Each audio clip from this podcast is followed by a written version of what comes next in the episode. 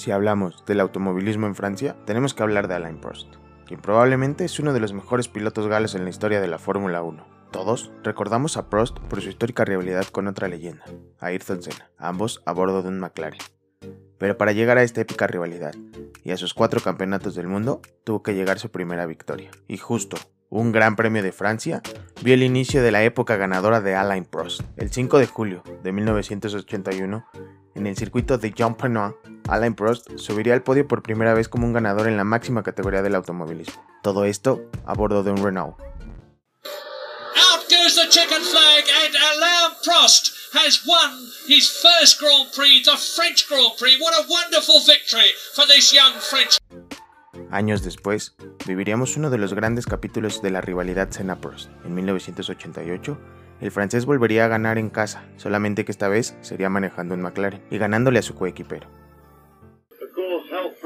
Go. Frost going down the inside. And Frost has got inside Senna, and Frost caught Senna by surprise there. Brilliant piece of driving by Alan Frost.